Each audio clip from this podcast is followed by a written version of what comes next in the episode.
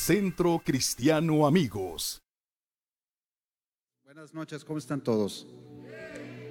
Qué bueno, ¿alguno está gozoso en el Señor? ¿Alguno nervioso? Yo sí.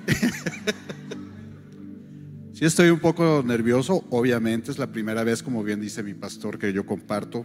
Lo había hecho en linaje alguna ocasión, en linaje eh, allá por el Tizate hace algunos años, platicábamos y compartíamos la palabra y era bastante interesante hacerlo porque, porque le hablábamos a la gente de, de, los, de los rudimentos de la palabra, de cómo conocer a, a, nuestro Señor. Y hoy me toca compartir la palabra, es algo que no he hecho en, en, en, mi, en mi vida, es la primera vez que me paro aquí. La verdad estoy muy emocionado, estoy nervioso, estoy... Eh, llevo semanas sin dormir. no son ojeras de otra cosa más que de la emoción que tengo de poder compartir la palabra. Y saben que sí es cierto, muchos años hemos estudiado la palabra, estudiamos teología, estudiamos teología sistemática, estudiamos también historia de la iglesia, porque yo creo que una parte importante para nosotros en nuestra vida cristiana es la formación.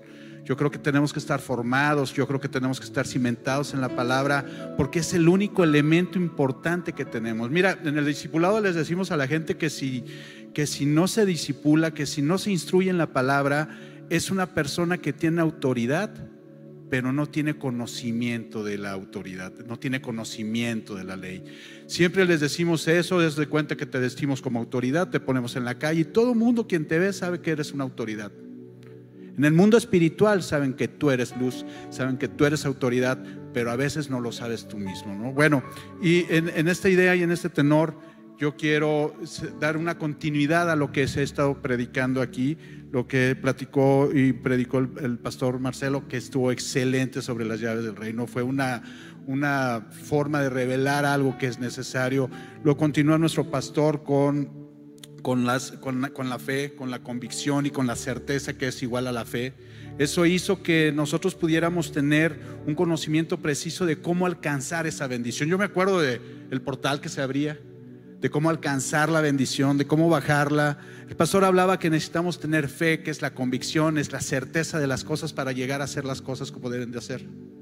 Pero bajo esa, bajo esa certeza y bajo eso es que yo he llamado a este a esta, a esta plática que voy a, dar con ustedes, la distancia de la bendición.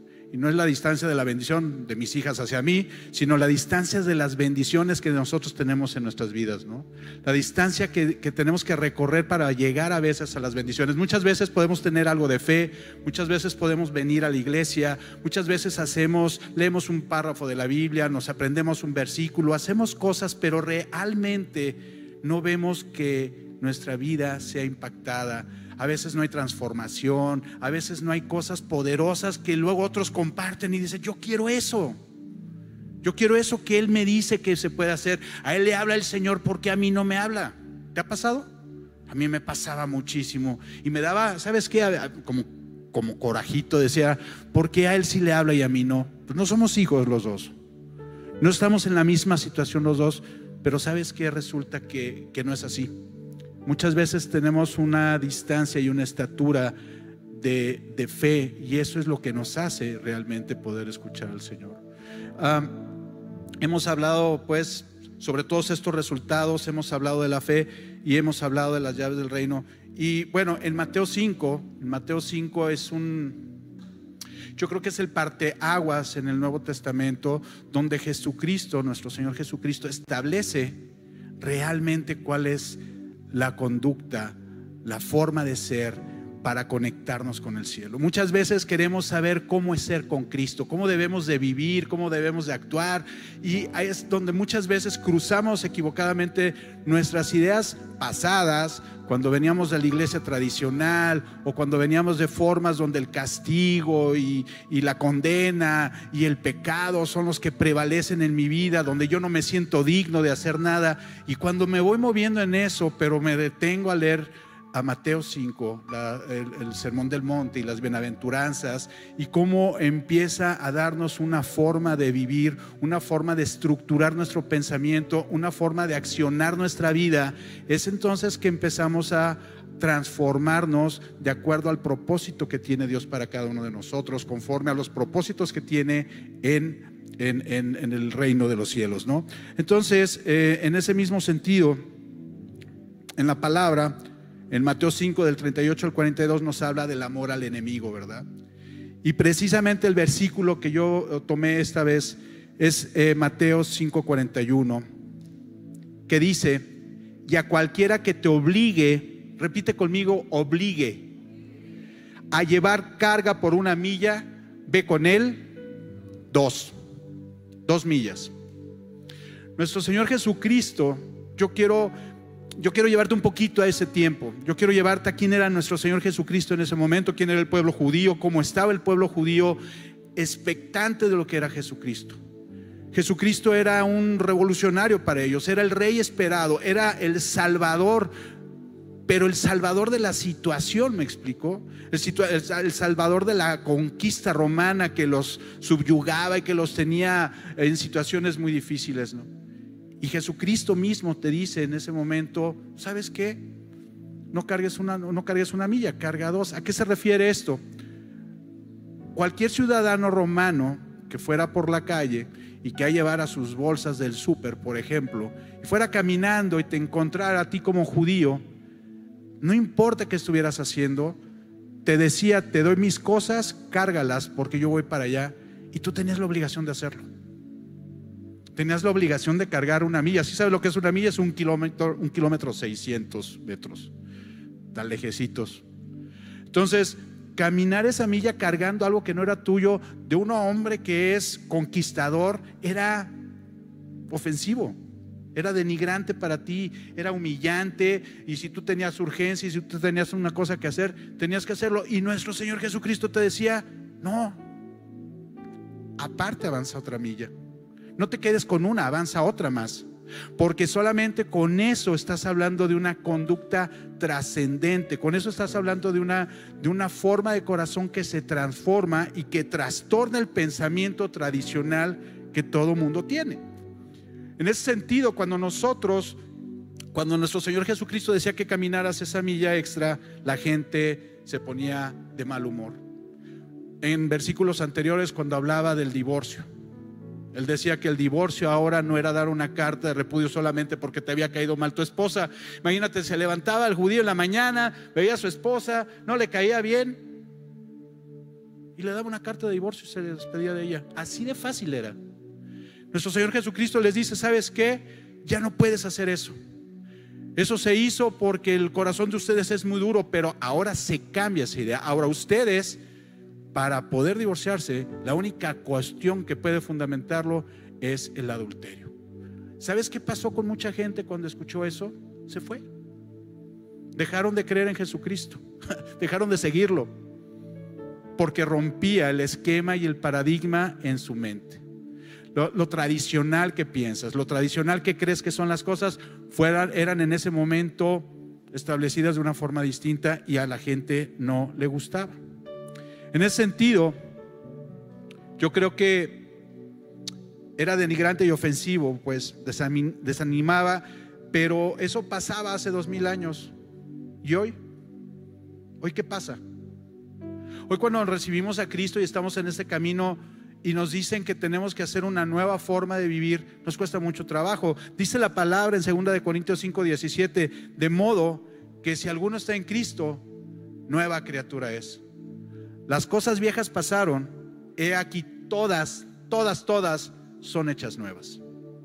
Pablo hablaba, esto al pueblo corintio, pero trasládalo a Mateo. Eh, nuestro Señor Jesucristo decía, cambia tu forma de pensar.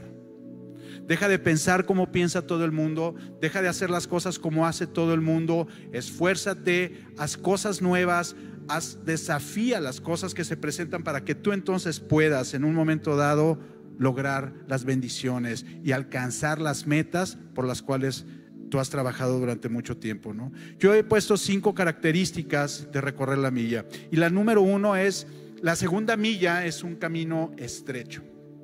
Dice Mateo 7:14, porque estrecha es la puerta y angosto el camino que se lleva la vida y pocos son los que la hallan.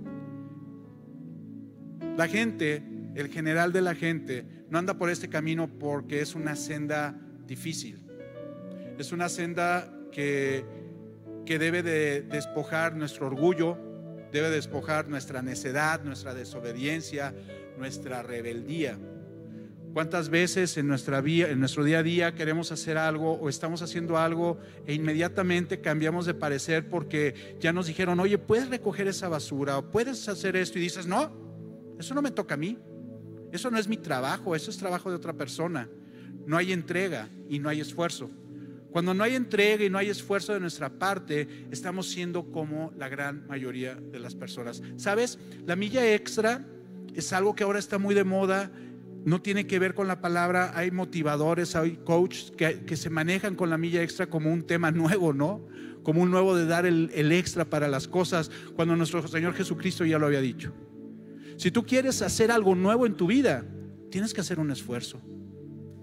O sea, podemos venir los domingos y estar un rato aquí, cantar, levantar las manos, estremecernos y llorar, escuchar la plática, decir amén muchas veces, estar aquí muy contentos, pero saliendo y cruzando esa puerta, vuelves otra vez a lo mismo. Vuelves al mismo, al, mismo, al mismo sentido de vida que tienes y luego dices, ¿por qué no soy bendecido? Luego dices, ¿qué pasa en mi vida? Dios, ¿dónde estás? ¿Por qué no haces en mí los milagros que haces con otros? ¿no? Y no estoy hablando de religiosidad, no estoy hablando de cuestiones o acciones que tú tengas que hacer para llegar a lograr hacer algo, sino me, me, quiero concentrar en el sentido de el esfuerzo en tu crecimiento, en el conocimiento de la palabra.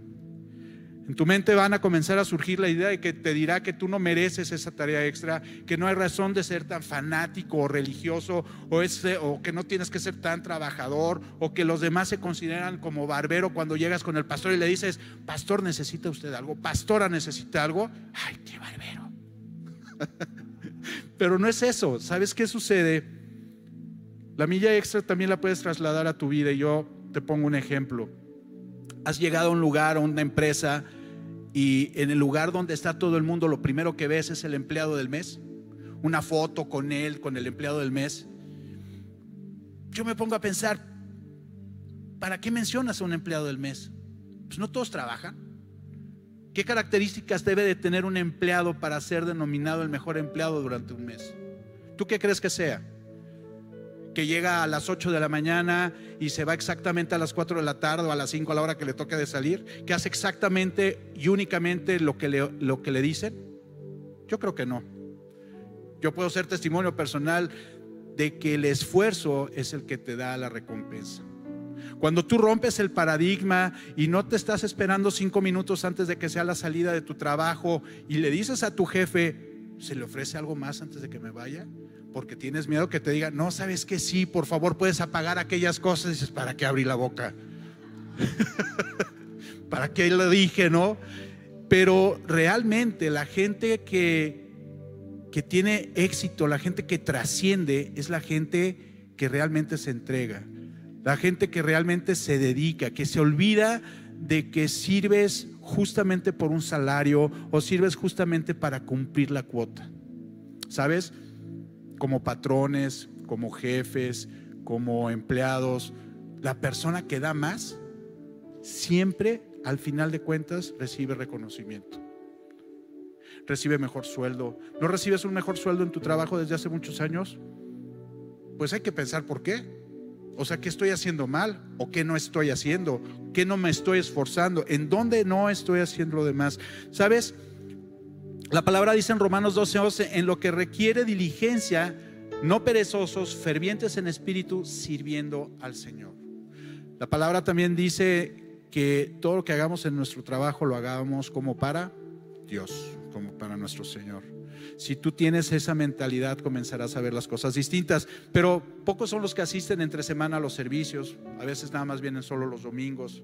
Pocos se conectan o asisten a los tiempos de oración. Sabes que hay oración todos los días a las 7 de la mañana. ¿Cuántos se conectan a oración a las 7 de la mañana? Muy bien. Y pocos son los que se disipulan, muy pocos. Pocos son los que asisten a una casa de amistad. O sea, empiezas una casa de amistad y es poca la gente que va. Pocos son los que se inscriben en el seminario bíblico o que permanecen en el seminario bíblico. A veces se conectan 100 y después terminan 20. Y pocos a veces están dispuestos a servir en la iglesia. Hay mucha gente que se apunta y no vuelve a saber de ellas. Pocos están dispuestos a esperar un poco más, pocos se disponen a soportar un poco más y muy pocos están dispuestos a esforzarse un poco más. Y sabes que no te lo hablo en un sentido de reclamo. Esto me pasó a mí.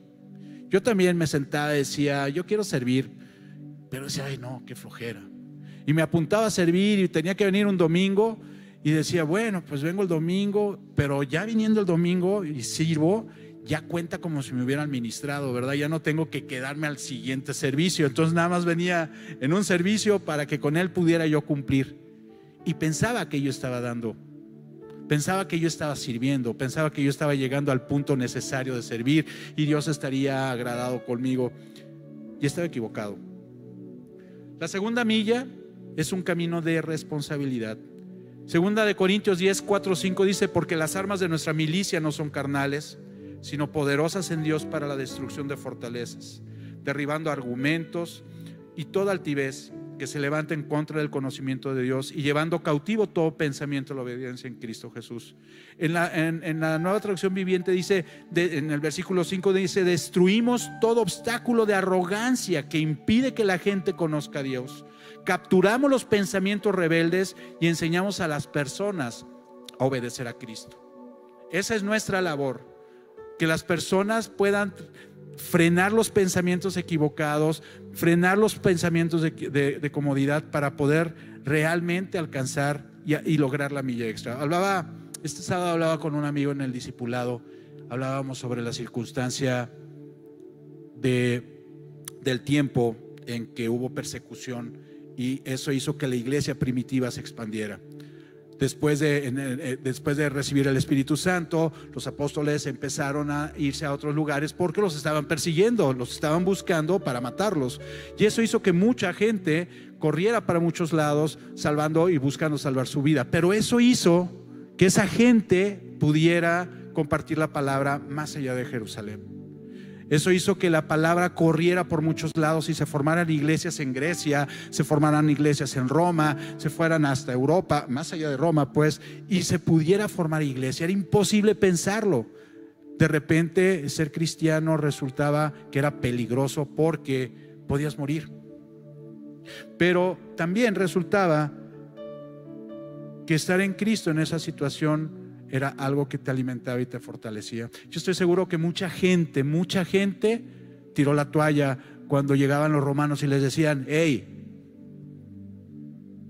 ¿crees en Cristo? Con la espada desenvainada, ¿no? ¿Crees en Cristo? Tráeme a tu hija, tráeme a tu esposa. ¿Crees en Cristo? Sí, sí creo. Le voy a cortar la cabeza. Pero yo creo. ¿Sabías que ese acto de fe a pesar de su propia muerte, dice que el verdugo se convirtiera en Cristo. Pero también hubo otros que no creían, que decían, no, no, no, yo no creo en Cristo, no, no, la verdad no sé ni, por qué lo dije. Yo prefiero guardar mi familia, mi casa, mi trabajo, lo que yo tengo, pero sígale, yo aquí me quedo. Hablábamos entonces en ese momento de lo difícil que había sido y de lo necesario que hubiera sido la persecución en este tiempo para expandir el reino de los cielos, para expandir la palabra y el evangelio. Pero ¿sabes qué pasó? Llegó el COVID hace un año, poquito más de un año. Pastor, el 18 de marzo del año pasado se determinó que no iba, que, que se suspendían todas las actividades, todas las reuniones, que no íbamos a hacer nada el 14 de ese mismo mes nos convocaron ustedes a una reunión en tu casa. Todo el liderazgo se reunió. Les cuento esto porque hay un propósito en ese sentido. Nos reunimos todos y estábamos ahí viendo qué íbamos a hacer. Ya no iba a haber la iglesia, ¿no? Ya no nos íbamos a reunir. Nunca antes había sucedido una cosa así. No sabíamos realmente cuál era el futuro, era incierto, no sabíamos qué pasaba. Teníamos miedo, teníamos incertidumbre, justamente como posiblemente lo tuvieron en, el primer, en, la iglesia primitiva. No sabíamos qué hacer. Empezamos a hablar, unos daban una opinión, otros daban otra. Fue la primera vez que yo escuché de una palabra que era Zoom. Yo pensé que era Zoom, era el acercamiento. Pues no, resulta que Zoom era una plataforma donde podíamos transmitir en video. Yo dije, vaya, ¿no? Qué padre el Zoom. Me acuerdo que ese mismo día hicimos una transmisión en Facebook. En vivo, transmitimos, iglesia, no se vayan para abajo, estamos todos reunidos, es la tormenta, pero Jesús es el propósito, decíamos. Estábamos todos emocionados, emocionados por lo que podría suceder. Y entonces, ¿saben qué? Esta iglesia se convirtió en un escenario de televisión de un día a otro. Eso es milla extra. Eso no es, no quedarse en la comodidad. Nuestros pastores y todos podríamos saber, pues vamos a esperar a que pase. ¿Cómo andamos? Pues podemos aguantar mes, dos meses, tres meses, seis meses, ocho meses. Vamos a esperar a que pase la pandemia. Y ustedes decidieron que no. No obstante, no decidieron no hacerlo. Continuamos con esto, sino que se decidió continuar con la remodelación de la iglesia. ¿Había oposición? ¿Sabes qué? Muchísima gente dijo, adiós. Tengo miedo del COVID. Es ese soldado romano con su espada que decía, ¿crees en Cristo? Y ellos dijeron, no.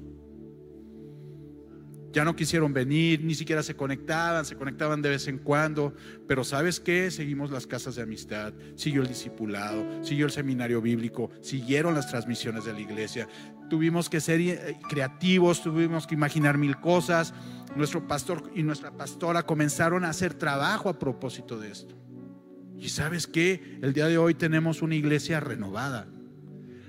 Muchos, muchos de los que están aquí, muchos de los que vienen el domingo, nacieron en esa temporada. Y eso es para darle gloria a Dios. Porque Él ha sido el que nos ha levantado. Él ha sido el que nos ha sustentado. Pero sabes que hay un ánimo aquí. Es caminar esa milla. Se decidió hacerlo. Ante cualquier circunstancia, ante cualquier temor, se decidió hacerlo. Y yo quisiera preguntarte en tu vida, ¿cómo es? La iglesia primitiva para mí es igual al COVID y el COVID fue igual a una cuestión que es crecimiento. Hemos crecido más, pastor. Aunque haya gente que no venga, gente que quedó en el pasado, hay gente nueva y yo sé que vendrá más gente. ¿Por qué? Porque tenemos el propósito, tenemos el ánimo, tenemos las herramientas, ahora transmitimos en vivo, ahora tenemos muchos medios de transmitir, ahora puedes dar un discipulado remotamente cualquier día de la semana y lo damos presencial. No hay nada que nos detenga. Nada que nos detenga. Porque cualquier oposición que se presente cuando tú recorres la milla extra, se da. La tercera, la segunda milla es un camino de oposición. Un camino difícil solo para valientes que no se detienen y caminan una milla más. La segunda milla es un camino de obstáculos. Y quizá cuando te presentaron el Evangelio de Jesucristo te dijeron que al venir a Jesús los problemas iban a terminar y es una mentira bien grande. Porque sabes que en esa transformación de pensar, en esa nueva criatura que tú eres, encuentras oposición, encuentras confusión, crees que las cosas que estaban antes ya no van a ser y son las primeras que están. Y entonces ya no sabes para dónde ir, si regresarte a la 14 o si quedarte con Cristo, ya no sabes qué hacer, ya no sabes qué camino tomar. Y sabes que por eso es importante hacer esfuerzos de crecimiento. Dice primero de Juan 4:4, hijos míos, vosotros sois de Dios y los habéis vencido, porque mayor es el que está con nosotros que el que está en el mundo.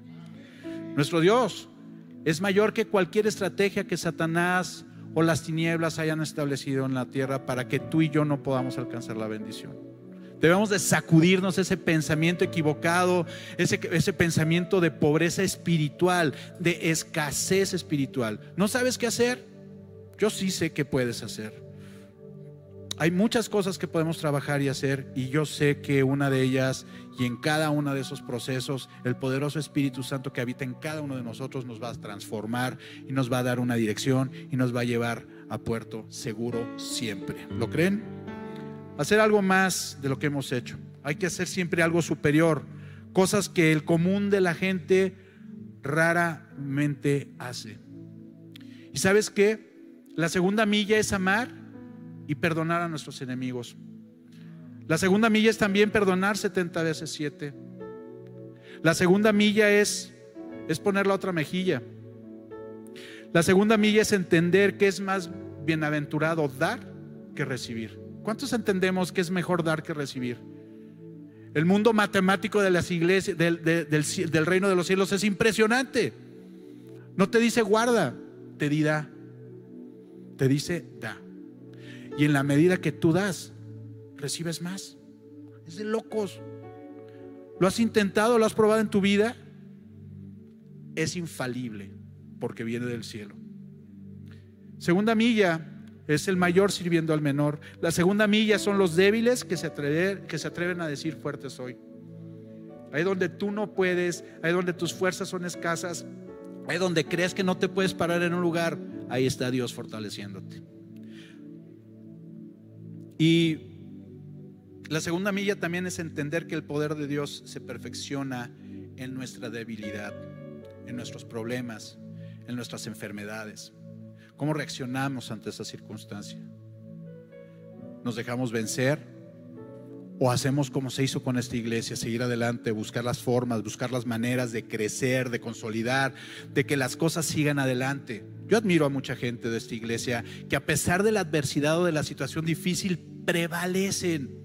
Hay gente que con menos, bueno, ya estarían no sé en dónde, llorando y como los gatitos lamiéndose sus heridas. Y la verdad, el poder que Dios nos da en el entendimiento es fundamental para que tú y yo podamos crecer.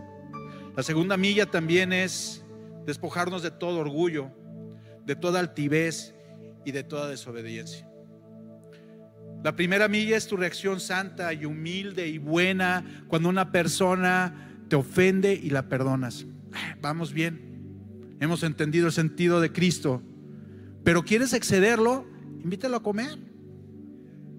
Ese que te hizo mal, ese que te quedó debiendo, ese que te ofendió, hazlo. Invítalo a comer o haz algo extraordinario, algo sorprendente en su vida.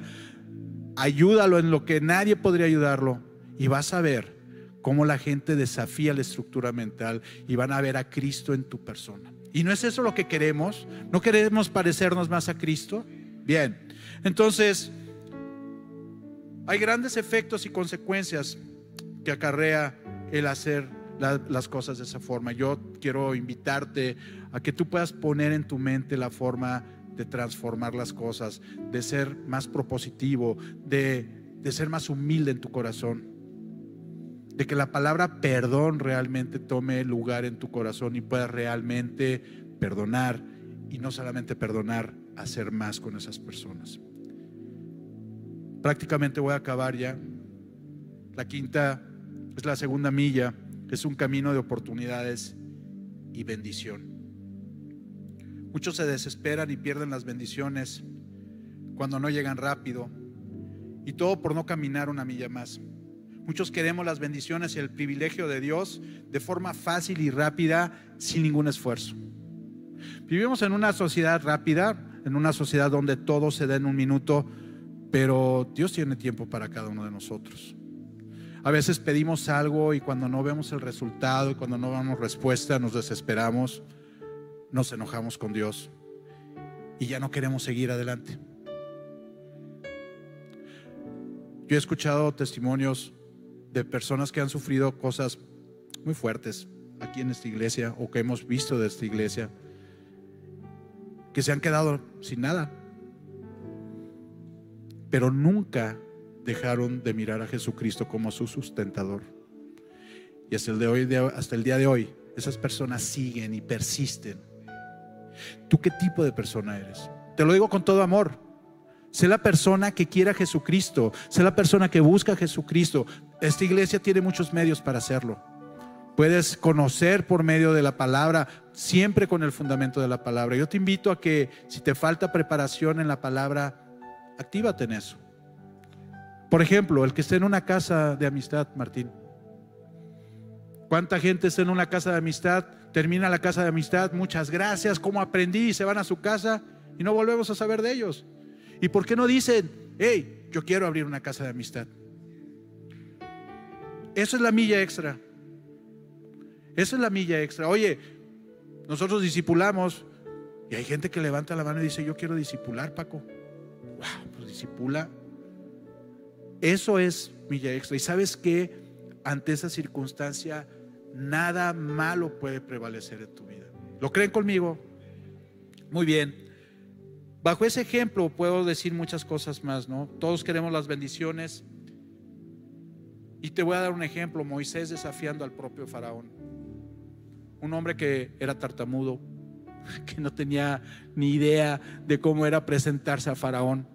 Es como si te dijeran a ti, ve con el presidente hoy y dile que deje a todo el pueblo cristiano salir. No, espérame, no es para mí. No, no, es que te estoy diciendo que vayas tú. Pero es que es la autoridad. Es el más importante. Es el más poderoso. Me va a cortar la cabeza. Pero aún así lo hizo. Se presentó con él. Hizo lo que Dios le dijo que hiciera. Y el premio fue sacar al pueblo de Israel de la esclavitud. Tenemos a José. Ya nos has platicado mucho, pastor, de, de José.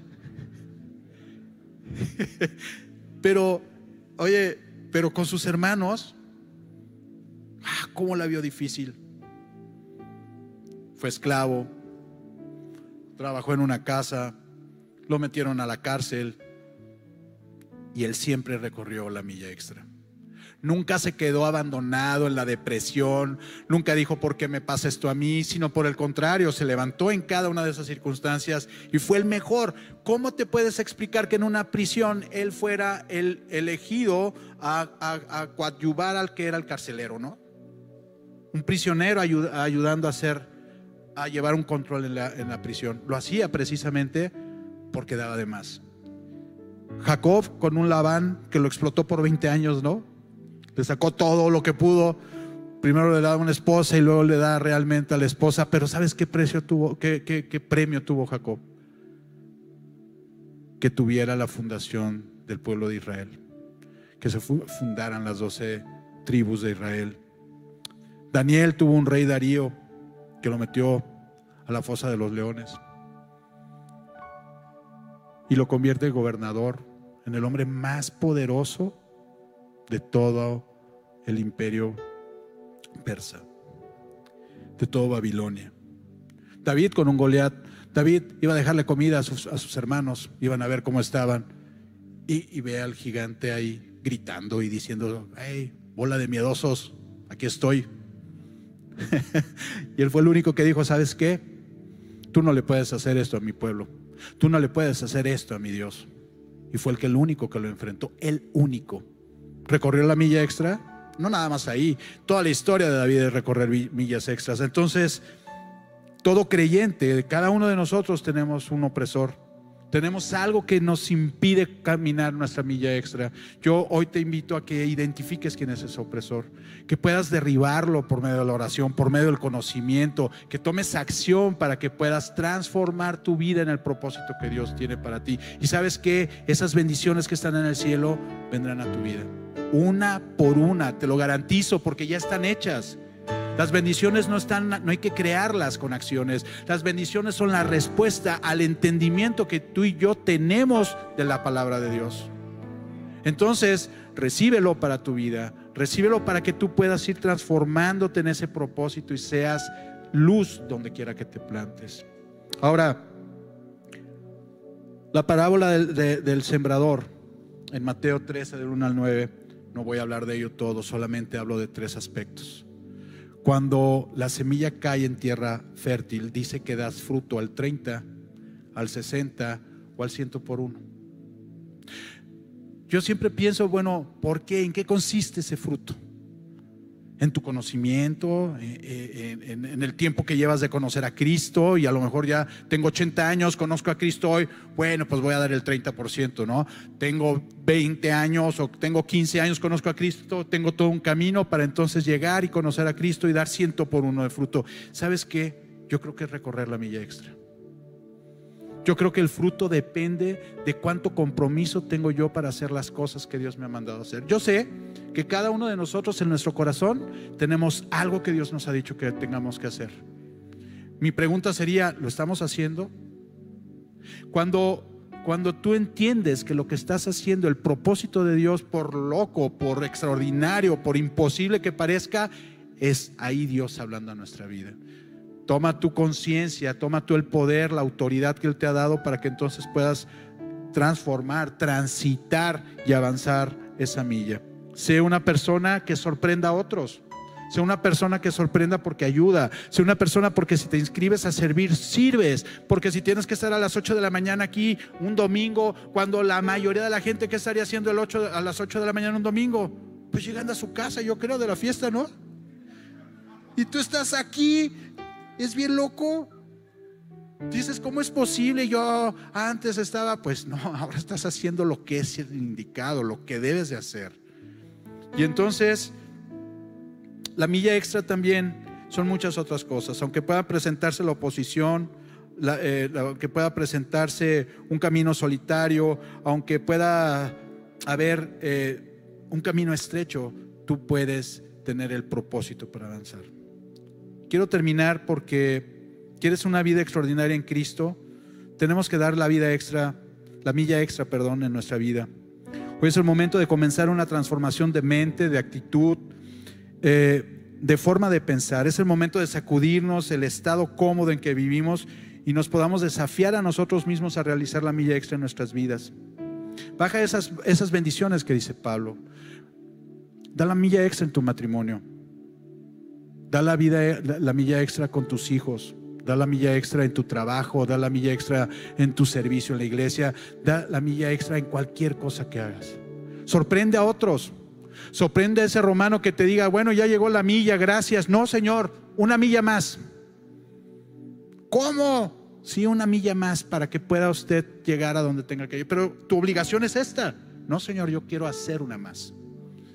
Y entonces transformamos, ¿no? Lo que es el pensamiento de este mundo se destroza por completo y establecemos el reino de los cielos en nuestra vida. casas, hermanos, hermanas, en todo sentido tenemos siempre que esforzarnos. Y pastor, ayer en la noche, y ya para concluir, ayer en la noche cuando ya había cerrado esto, yo tengo un libro de promesas. Y me llamó mucho la atención y también pensé en usted, pastor Marcelo. Y es esta palabra que está en Marcos 10, 29, 30. Y quiero que sea también una palabra para ti. Dice, de cierto les digo que no hay nadie que haya dejado casa o hermano o hermanas o madre o padre o hijos o campos por causa de mí y del Evangelio. Que no reciba cien veces más ahora en este tiempo. Casas, hermanos, hermanas, madres, hijos y campos con persecuciones y en la edad venidera la vida eterna. Pastor, he terminado. Muchas gracias a todos. Dios les bendice.